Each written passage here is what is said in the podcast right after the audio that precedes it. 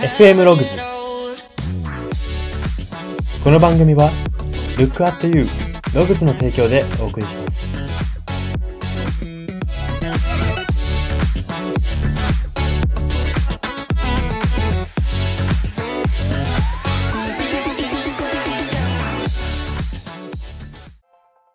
どうも。久しぶりに回転寿司に行きたい人材エージェント Y です。この番組は、生きる自己啓発書と呼ばれる Y があなたの人生観、キャリア観にさやかな変化を日々与えていこうという番組です。これは取り入れたいと思うものがあったら取り入れる、そんな感覚で聞いていただければと思います。さて、今回は人間分析センターのコーナーです。今回特集するのが、自分らしくいられる環境を見つけ続ける人の特徴というテーマです。はい。長い人生の中で、リスナーの皆さんも思ってると思います。自分らしくいられる環境で、生涯生き続けたいと。生涯自分らしくありたいと思うと思います。でもそれは、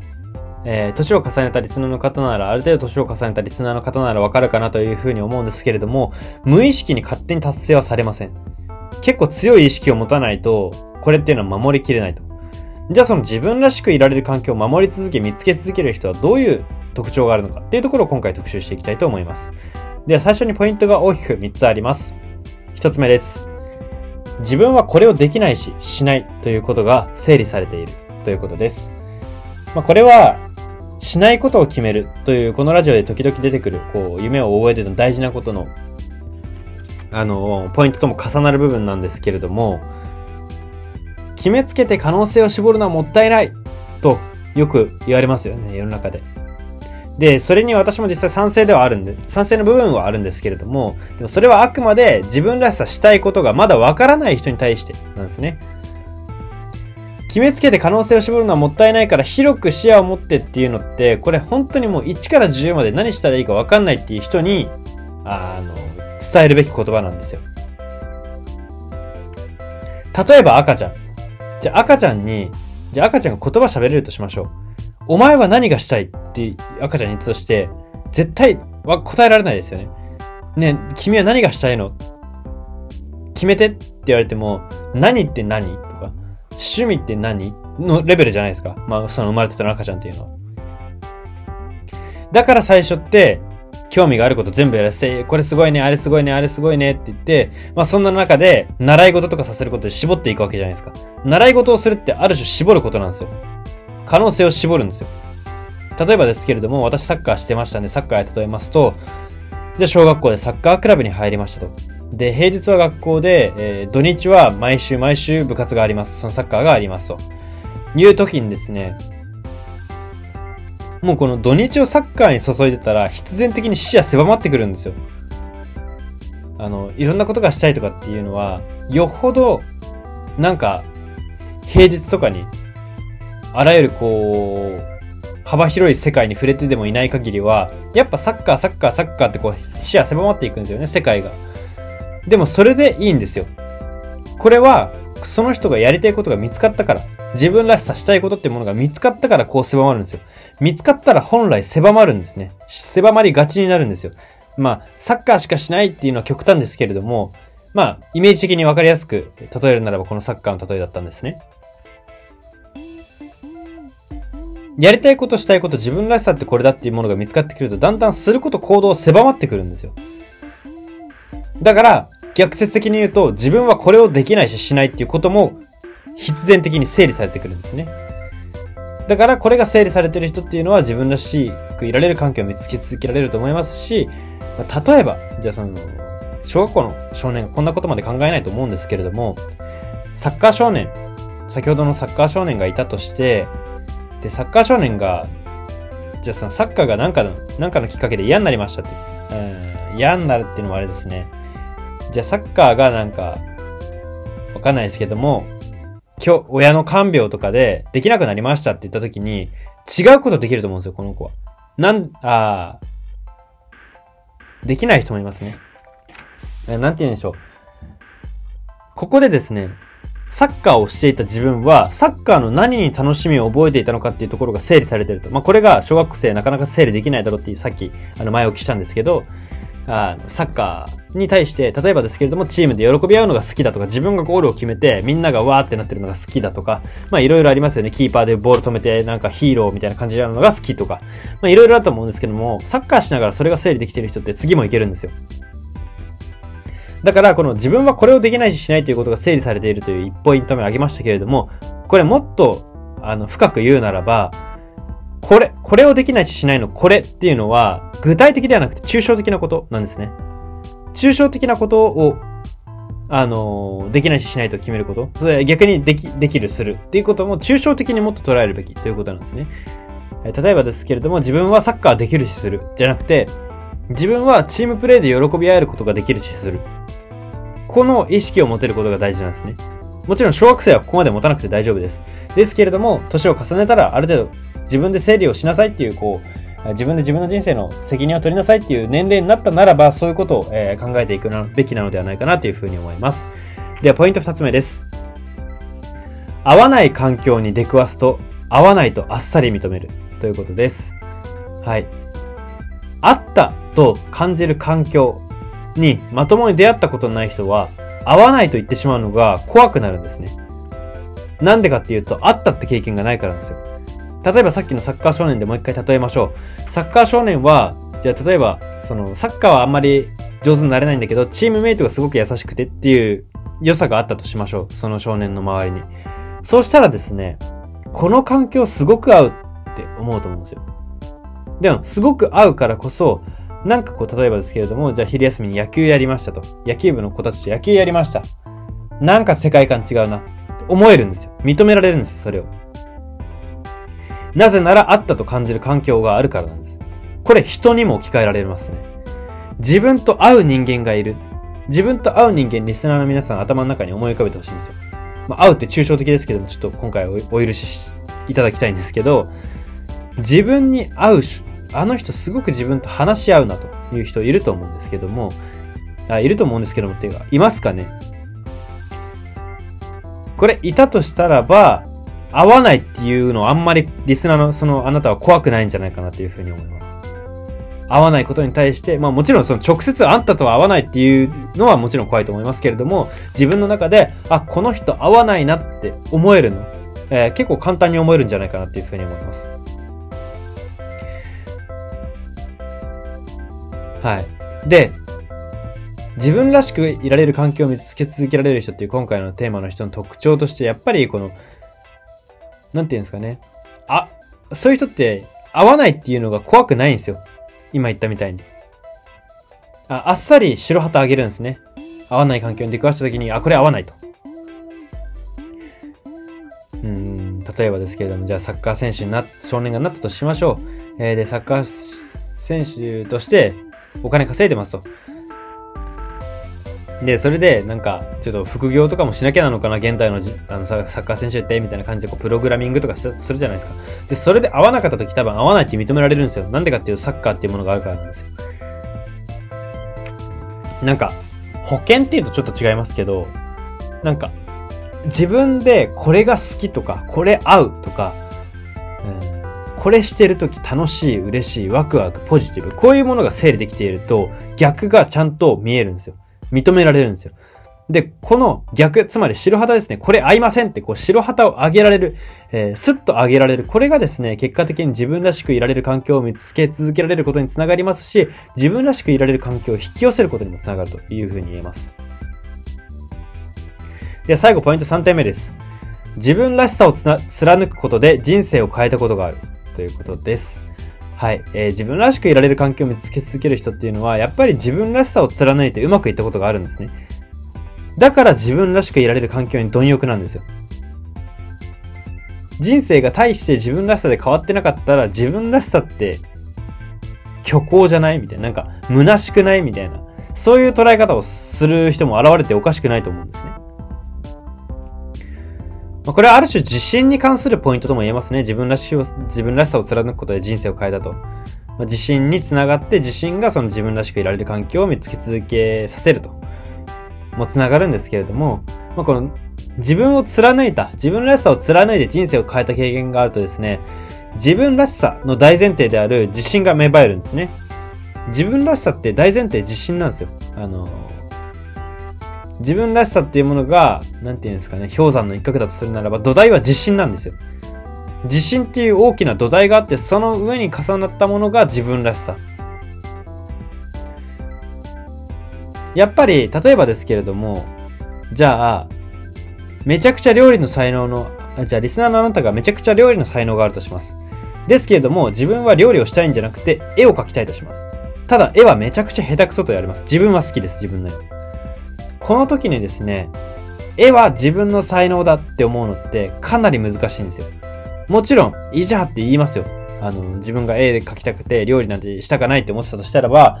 えー、この絵はこうなんだ、ああなんだとか、本当の芸術家っていうのはなかなか理解されないもんなんだとか、まあこうあれこれ自分が絵を描いていい理由を探すと思うんですけど、多分苦しいんですよね。なんでかっていうと、自信の土台がないのに自分らしさっていう小さな小山を作ってるからなんですね。なんか公園の砂山みたいなサイズの山を作ってるからなんですね。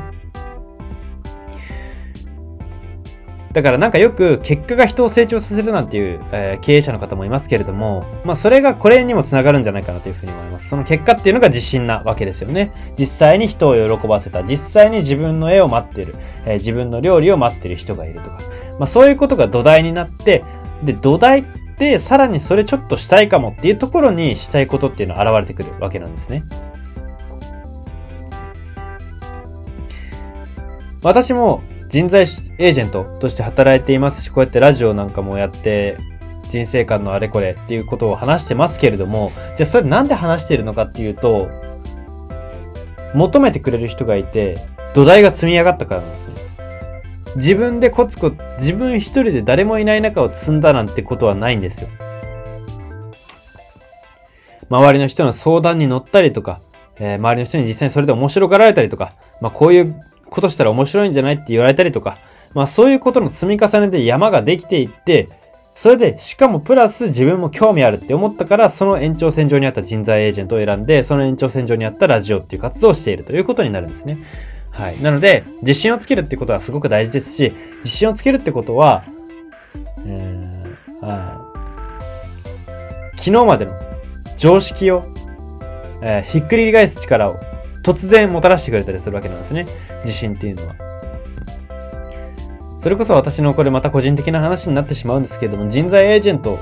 っていう、まあ結構その、なんて言うんでしょうね。まあ競争も激しかったりだとか、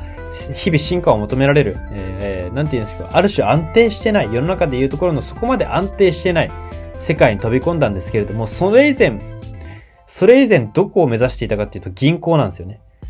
まあもちろん銀行は安定じゃないなんていう人も、あ思う方もいるかも、もしかしたら中にはよく見ていて思う方もいるかもしれませんけれども、まあ基本的に世の中のイメージとしては安定じゃないですか。私もその銀行を志望した時はもちろん安定が一番で選んでました。だからそれぐらい、こう、コロッと変える力がある。今人材エージェントですから、全然違う仕事ですから。はい。それを変えたのは自信の山だったんですよ。よくこう人生奇跡起きないかなとか、運よくなんか好転しないかななんて人いますけれども、それは、あの、運とかじゃなくて自信を積んでればできることで、自信を積んでなければできないことと、えー、非常に明確なことであるというふうに伝えたいと思います。はい、そんな感じでポイントはここまでにして、ここから人生観、キャリア観に転用するとどういうことが言えるのか、その考え方のポイントを大きく3つご紹介していきたいと思います。1つ目です。可能性には広げるフェーズと絞るフェーズの2つがあるということです。まあ、可能性絞るって聞くと寂しくなる人もいるかもしれません。ですけれども、可能性とはそもそも形にするためにあるものなんですね。だから、だからこそ広がったものを取捨選択して絞っていかないと叶う夢も叶わなくなるんですよ。例えばですけれども、まあ、小さい頃って何でも可能性あるわけじゃないですか。何でも可能性あるよって周りも言ってくれるわけじゃないですか。サッカー選手になりたい。ああ、なれるよ。パティシエになりたい。ああ、なれるよ。えー、トリマーになりたい。ああ、なれるよ。お嫁さんになりたい。ああ、なれるよと。全部なれるじゃん。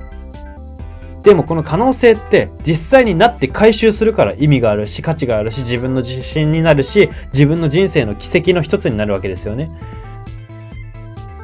例えばじゃあ今リスナーのあなたが過去の自分の人生のすごい分岐点とかなんか武勇伝語ってくださいって言った時に小さい頃にウルトラマンになれたこと小さい頃ウルトラマンになる可能性があったこととかって言わないですよね。その可能性を回収したことを話すと思うんですよ。例えばですけれども、友達いっぱい作りたい、友達を作るいっぱい作る可能性があった。小学生、小学校入学前じゃなくて、実際に作った小学校の頃、忘れられないなってなるわけじゃないですか。これ一つの例えでしかないんですけど。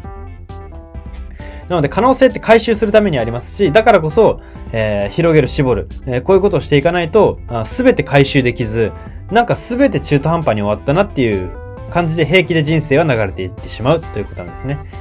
はい。では、ポイント二つ目です。自分らしさと勝負事は本来交わらないはずということです。白旗とか敗北とかそういう概念っていうのは本当に自分らしくいられてる人の中にはないものなんですね。なんでかっていうと、すべて意味があって未来への伏線なんだと捉えられるからなんですよ。だから、敗北とか、例えばですけれども、じゃあ、そのサッカーの大会で敗れましたと。高校大事な大会敗れましたって時に、周りの友達は、お疲れ様。まあ、こんなこと言わないですけど、敗北だったねと。まあ、そういう声をかけるわけじゃないですか。でも、自分らしく生きてる人って、え、何が？みたいな。結果は負けたけど、それ目の前の勝負の話でしょと。自分もっと大きな勝負に挑んでるし、最後にどこにいるかにこだわってるし、そういう意味ではこの負けっていうのは一つの通過点に過ぎないんだけど、むしろ今日の敗北めちゃくちゃ学べたわとか、下手すると思っていたりするんですね。私これすごいな、あの、これをすごい感じるのがサッカー選手の本田圭佑さんなんですけど、まあその話はちょっとまたかつ、あの、今度話したいと思います。だからこそ、勝負ありきの自分らしさって矛盾なんですよ。例えばですけど、勝負に勝つことが自分らしさだみたいな。ことを言う方もたまにいるわけじゃないですか。目の前の勝負に勝つ、勝つ、みたいな。違うんですよ。本当に自分らしさを突き詰めていくと、長期戦になるんですよ。だってそうじゃないですか。人生がそもそも、日々自分が生き死にしてるわけじゃなくて、だいたい80年とかずっと生き続けるわけじゃないですか。同じ人間で。別に死、死なないわけじゃないですか。なんか80年生きるから1年ごとに死んで生まれ変わってってわけじゃないわけじゃないですか。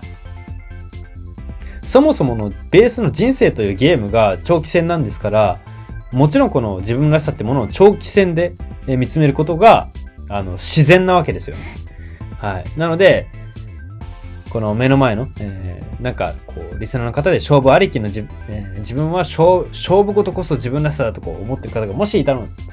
であれば、もし、もしくは過去に思っていたなってことが、心当たりがあるのだとしたらば、えー、実際の自分らしさって結局何だったっけってところを自問してみると面白いのではないかなというふうに思います。では最後3点目です。自分らしさを人に1時間話すより、昨日までの自分の常識を1分の行動でひっくり返す方が、自分らしさは定着するということです。はい。自分が話す自分らしさって何が一番問題、問題、一番問題があるんですけど何かっていうと、願望が入ることなんですね。そして、無意識に聞き手の友人を自分の求める共感をさせる方向に導いたりしちゃうんですよ。これ恐ろしい話、人間直感でやってしまうんですよ。なんとなく。例えばですけれども、えー、自分は、じゃあ例えば、で自分は親切。親切するのが自分らしさ。ボランティアするのが自分らしさというふうに思いたいとしたらば、もうそのそれが入ってくるんですよ。なんか本当にその人周りから見たら全然あの親切じゃないなっていうのも変ですけど親切じゃないなみたいな。見られてるのに自分は自分親切って思いたいから親切なんだよとか、えー、自分の親切エピソードを話し始めたりとかしちゃうわけじゃないですか。これって別に何の自分らしさも定着しないんですよ。どうせ先々でその壁にぶち当たることになるんですよ。で、別に周りの友達も止めてくれないですよ。例えば、じゃあその親切じゃない人が、俺って親切でさって言った時に、いや、親切じゃないだろってそんなにズバッと言えないと思うんですね。あ、そうなん、そっかそっか、みたいな。なんか違うなと思いながらも、そっかそっかって言うんですよ。だから誰も止めてくれないんですね。この自分らしさがブレていく、逸れていく道を。なので、大事なことっていうのは、昨日までの自分の常識をまずひっくり返していくと。自分の中に一つ革命を起こしていく。そういうことが、そういう意識が大事だということなんですね。はい。まあ自分らしさをこう自分で改ざん、改ざんというか、脚色しながら話して、実際それを確かにとかって言われたら心地いいかもしれないです。ですけども、心地よくても自分らしさを見間違えてしまうことで、後々苦しくなることっていうのは大いにあるわけです。なので、自分らしさっていうのは、人に話してできるものではなくて、自分が自分の中の常識をある意味覆して、覆し続けて、えできる。定着するものであるというふうにここでまとめたいと思います。はい、そんな感じで今回は以上になります。今回は人間分析センターのコーナーで自分らしくいられる環境を見つけ続ける人の特徴というテーマを特集しました。FM ログズ今回は以上になります。いかがだったでしょうか？今日は長引いたのでここまでにします。ここまでのお相手は Y でした。